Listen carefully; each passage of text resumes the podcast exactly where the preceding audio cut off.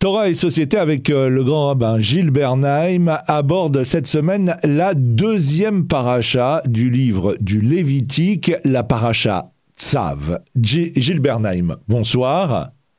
Bonsoir. Dieu demande à Moïse qu'il ordonne à Aaron et à ses fils les lois euh, qu'il leur appartiendra d'observer en tant que Kohanim, en tant que prêtres, au cours de leur service dans le tabernacle. Un feu constant doit brûler sur l'autel. Sur ce feu sont entièrement consumés les holocaustes, les graisses des sacrifices de paix, d'expiation et de faute. Sera également consommer la poignée de la fleur de farine prélevée de l'oblation, c'est mincha, et de son huile. Les Kohanim consomment la viande des sacrifices d'expiation et de faute, ainsi que les restes euh, de l'oblation. Le sacrifice de paix, lui, est consommé par celui qui l'a offert, sauf pour certaines portions qui reviennent au prêtre. La viande sainte des offrandes ne peut être consommée que par des personnes rituellement pures, en euh, lieu saint et en un temps précisément défini. Aaron ainsi que ses fils demeurent sept jours dans le tabernacle pendant lesquels Moïse les initie à la prêtrise. Alors, euh, avant de revenir euh, sur euh, sur ces différents sacrifices qui, qui doivent être faits dans le tabernacle, vous nous avez souvent dit dans cette émission que il y a un triptyque autour de Moïse. Il y a son frère Aaron, c'est le grand prêtre. Il y a Myriam et il y a Moïse qui aurait bien voulu être Cohen Gadol, mais qui ne pouvait pas l'être pour pour différentes raisons. Et ce rôle a été dévolu à Aaron, mais voilà, là, pendant sept jours, Moïse est le Cohen Gadol qui va enseigner à son frère et au fils de son frère ce que doit être la prêtrise dans le tabernacle. Oui, enfin ça c'est digne de Moïse, si vous me permettez cette expression, c'est quelque chose d'assez extraordinaire. Moïse, c'est vrai, aurait aimé être grand prêtre et prophète tel qu'il l'était, sous la forme qui se présente dans le texte biblique. En fait, ce n'était pas possible parce que le grand prêtre doit éviter certaines situations et ne peut pas accomplir certaines choses. Le fait qu'il enlève ses chaussures, par exemple, lorsqu'il entre au temple ou lorsqu'il entrait dans le sanctuaire du désert, le Mishkan, il enlève ses chaussures parce que ce sont des attributs civils, nous l'avons souvent dit. Tout ce qui renvoie aux attributs civils, c'est ce qui renvoie à la vie politique c'est-à-dire à la position que l'on occupe dans la société, dans la cité. Or, Moïse ne peut pas s'investir dans des tâches civiles et en même temps enlever ses chaussures ou enlever ses sandales. C'est pas possible. On peut pas être dedans et dehors, ou bien en alternance dedans une fois et le lendemain dehors. Quand je dis dehors, c'est-à-dire sans position dans la sans position politique, c'est-à-dire sans s'inscrire dans une, dans la vie de la cité avec des fonctions de gestion et d'autres choses. Ce n'est pas la tâche d'un Cohen. La Cohen est un, quelqu'un, et le Cohen Gadol a plus forte raison, est quelqu'un qui pacifie. C'est quelqu'un qui résorbe les tensions. Et il y a des tensions qui naissent du jugement, par exemple. Et les juges sont là pour dire où est la loi ça peut créer des tensions et il appartient au Cohen de résorber ces tensions. Donc il ne peut pas être à la fois juge et, j'allais dire, juge au tribunal et juge de celui qui résorbe, je ne peux pas dire juge de paix, c'est un, tout autre sens aujourd'hui, mais un peu juge, c'est celui qui essaye de, je dirais, de réconcilier, de pacifier, parce que la loi, elle est là précisément pour... Euh, réduire les déficits pour que les dettes soient réglées, pour que le mal qui ait été fait soit jugé et que le mal soit nommé. C'est très important que le mal soit nommé, qu'un préjudice soit cité, que l'on puisse le calculer. Sinon, il y a toujours des choses qui restent à l'intérieur de l'individu, qui ne sont jamais exprimées, et son statut de victime, par exemple, son statut de victime peut un jour ne pas être pris en compte. De la même façon que le statut de celui qui est un prédateur doit être, ce statut-là doit être mentionné. C'est déjà réparer une faute. à moitié que de se reconnaître dans l'identité que le tribunal vous accorde. Vous êtes un prédateur. Oui, je reconnais que je suis un prédateur. Vous êtes innocent, vous êtes une victime. Oui, je suis content que l'on prenne en compte mon innocence et le fait que je n'ai rien fait et que surtout j'ai subi un préjudice. Parfois même un euro symbolique sert, contribue à la reconnaissance du statut de victime. Ce n'est pas nécessairement et toujours l'argent qui le favorise, c'est peut n'être qu'une représentation ou des mots que l'on prononce en public et qui fait que désormais, aux yeux des autres, nous sommes victimes d'un attentat, ou nous sommes victimes d'un préjudice, ou nous sommes victimes de paroles destructrices. Oui, c'est très important. Et ça, c'est le rôle du Cohen de rendre possible tout cela. Alors, euh, j'ai énuméré les, différents euh, sacrifices que devront accomplir euh, le Cohen Gadol et les Kohanim, les prêtres. pourquoi Gilles Bernheim a insisté d'abord sur le fait que Dieu change de ton quand il s'adresse à Moïse? Il lui dit ordonne. Il n'y a pas de, discussion possible. Et pourquoi introduire cette notion de sacrifice? En quoi sont-ils, à ce moment-là de l'histoire juive, nécessaires? Oui, alors d'abord, sur le terme d'ordonner, vous me rappellerez la deuxième question ensuite, pour que je ne l'oublie pas. C'est un ordre qu'il lui donne. Un ordre, comme on dit, une mitzvah. C'est une mitzvah pour Moshe Rabbeinu. C'est une mitzvah pour Moïse d'ordonner à Aaron et ses fils ordonner, c'est-à-dire d'enseigner comment les choses se mettent en application. Autrement dit, il ne peut pas, il ne peut pas se détourner de la parole divine. Il ne peut rien ajouter ni soustraire. On dirait, on dira c'est normal. On le dit de tout, de toute lecture du texte. On n'ajoute rien et on ne soustrait rien aux mots du texte. Mais il n'est pas là pour interpréter. Il est là pour transmettre tel quel. Maintenant, si ça durait aussi longtemps, si ces lois ont mis autant de jours, c'est-à-dire une semaine, pour être écoutées, c'est qu'il fallait que le langage soit clair. Il fallait aussi que le Cohen puisse, le Cohen Gadol, puisse poser des questions au, cas où il n'aurait pas parfaitement compris, puisque le Cohen Gadol n'a pas reçu la parole directement de Dieu. Ces paroles-là, elles ont été entendues par Moïse.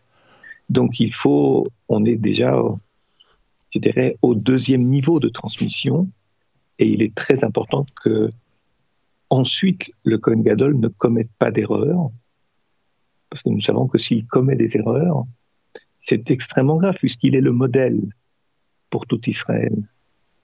Il est le modèle de tout un rituel, de toute une gestuelle, de tout un mode de pensée, de parole, d'enseignement qui vont inspirer Israël.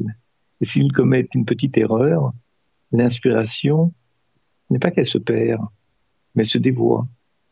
Et ceux qui l'écoutent, ceux qui perçoivent, ceux qui cherchent à bien comprendre, à voir, entendre et comprendre, peuvent comprendre autre chose que ce que le projet, ce dont le projet divin était porteur. Mm. Donc c'est une mitzvah, il y a une grande rigueur dans l'accomplissement d'une mitzvah. Et puis, vous m'avez posé une deuxième question, rappelez Oui, mais euh, euh, je vais vous la rappeler, mais euh, en, vous écoutant, Tsav ordonne c'est en vous écoutant que, m'est venue euh, cette, cette idée. Euh, c'est pas un ordre, euh, Tsav ordonne, mais c'est plutôt mettre en ordre. dans, oui, hein, c'est plutôt ordonner plutôt que fait. Oui, lorsque la première fois que le mot est utilisé, cette expression est utilisée, c'est au deuxième chapitre du livre de Bereshit de la Genève. Lorsque Dieu parle à Adam, il lui dit al Adam des morts. Vous l'avez très bien traduit. C'est une sorte de mise en ordre, remettre de l'ordre là où il y a du désordre. J'allais dire, euh, comme lorsqu'on repasse un habit, lorsqu'il sort de la machine, il est fripé. Et lorsqu'on utilise le fer à repasser, on le met complètement à plat pour ensuite redonner les formes justes, c'est-à-dire les plis là où il faut et pas n'importe comment et n'importe où. Et voilà. Une sorte de mise à plat pour remettre de l'ordre. Et c'est vrai que le Kohen Gadol, ce qui le caractérise, c'est une capacité à beaucoup recevoir. On dirait aujourd'hui de faire le vide en lui, ne pas être obstrué par des pensées qui le traversent et qui s'intéressent à autre chose que le rituel. Tout ça est évacué de lui. Il a une discipline, le Kohen Gadol, une hygiène de vie, un mode de vie qui lui permet de ne pas être encombré, je dirais, de ne pas être parasité par des pensées étrangères, par des activités qui ne correspondent pas à son statut. Et à partir de là, il reçoit et il lui appartient de remettre de l'ordre dans tout ce qu'il reçoit. Et le fait qu'il soit utilisé, ce mot sable, soit utilisé déjà par le canal de Moïse, et je dirais par Moïse lui-même, signifie que il indique au Kohen Gadol, à son frère Aaron, ce qu'il devra faire, c'est-à-dire euh, remettre de l'ordre là où il y a du désordre, mettre tout à plat et disposer les choses que tu puisses t'en servir ensuite avec intelligence, avec une véritable mémoire, sans erreur, et puis aussi euh, donner du sens à ce rituel pour toi, pour tes enfants, et aussi et surtout pour tout Israël qui en est le témoin, qui le reçoit et dont on espère qu'il fera bon usage. Je parle d'Israël, fera bon usage de ce rituel du Cohen et du Cohen Gadol, qui sont des, je dirais, des rituels qui aident à vivre là où la cité construit. Il y a beaucoup de choses où elle conçoit des lois, elle conçoit des comportements. Il y a beaucoup de choses qui échappent à la justice, qui échappent à la loi, des choses qui se situent dans la vie intérieure, dans la perception de la vie, perception du monde, perception de l'être que nous représentons.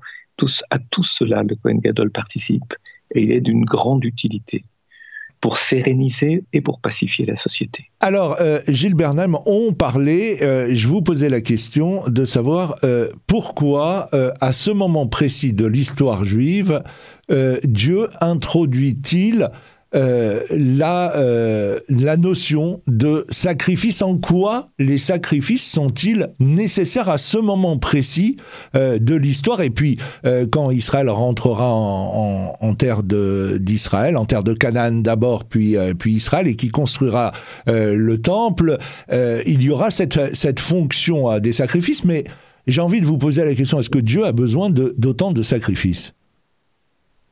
Non, Dieu n'a pas, besoin de sacrifice au sens que, l'on donne dans le polythéisme, par exemple. Dans le, dans le paganisme, prenons l'exemple de l'Égypte. Imaginons qu'il y ait des pluies torrentielles, qu'il y ait des inondations. Alors ensuite, il faut qu'il y ait du soleil, de manière à ce que les inondations ne détruisent pas les champs et les possibilités d'agriculture parce que trop d'eau nuit aux bonnes, aux, bonnes semences. Trop de sécheresse nuit aussi. Alors en Égypte, il y avait le dieu de la pluie, puis il y avait le dieu du soleil, qui étaient en guerre l'un contre l'autre, puisqu'en fait, euh, c'est le dieu du soleil qui empêchait le dieu de la pluie de développer sa toute-puissance dans la nature. Pourquoi je reprends cela? Parce que à partir du moment où la divinité accorde par sa puissance la pluie, il est évident que si on a besoin de pluie, on va donner à cette divinité des offrandes, que l'on appelle des sacrifices. On veut être bien avec euh, la divinité.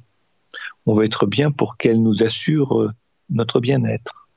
Et on va faire la même chose ensuite avec le soleil pour qu'il soit qu'il permette de résorber les humidités trop profondes, mais en même temps qui ne soit pas trop chaud, qui ne dure pas trop longtemps, pour qu'il n'y ait pas une sécheresse avec des risques de famine.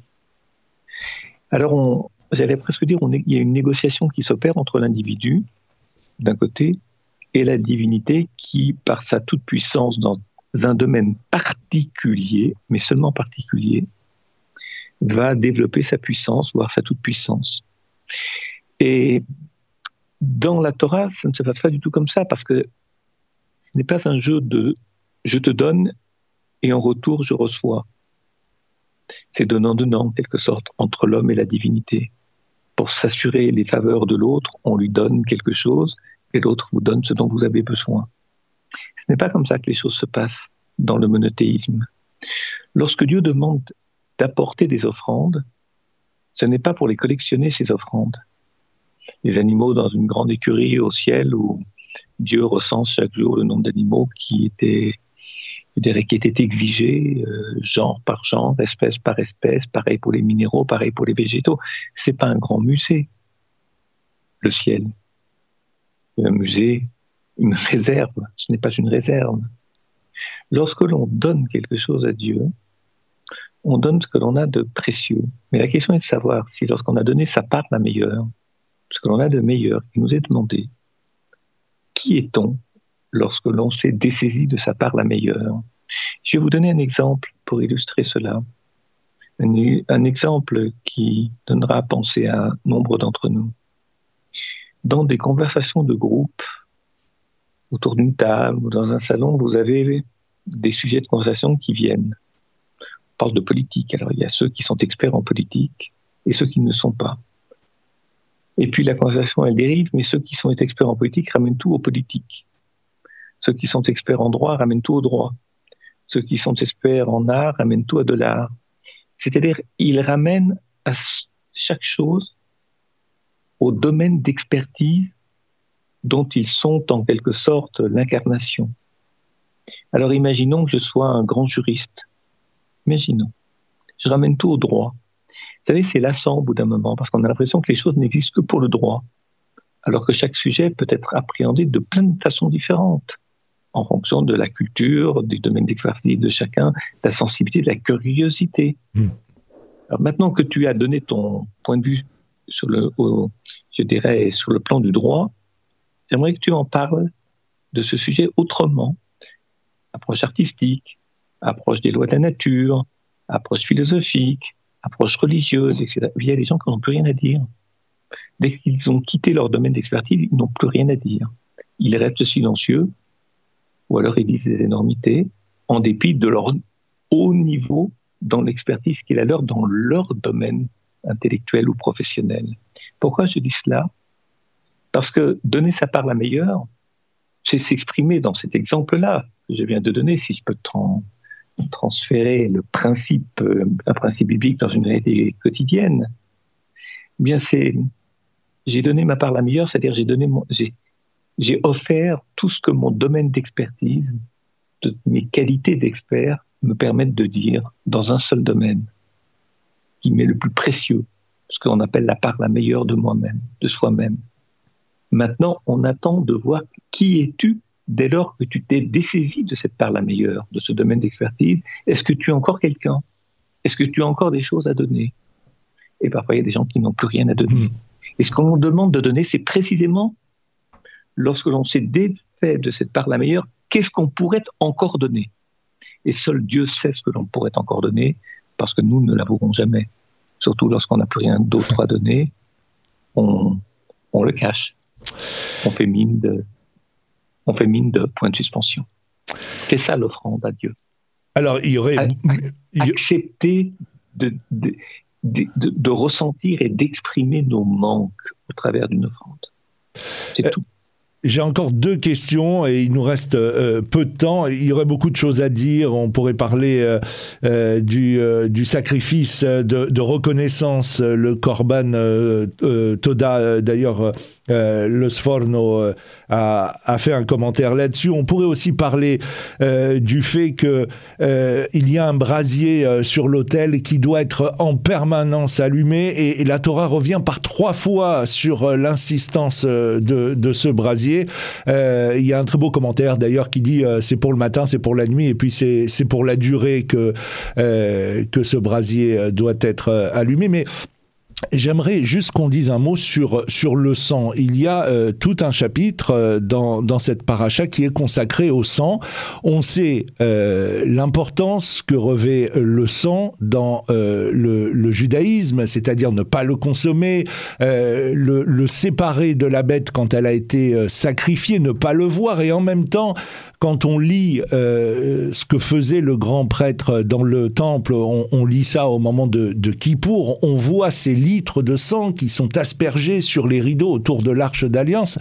C'est assez paradoxal parce que le sang, c'est aussi bien la vie euh, que la mort et on, a l'impression d'être un peu entre les deux euh, dans, dans, le judaïsme.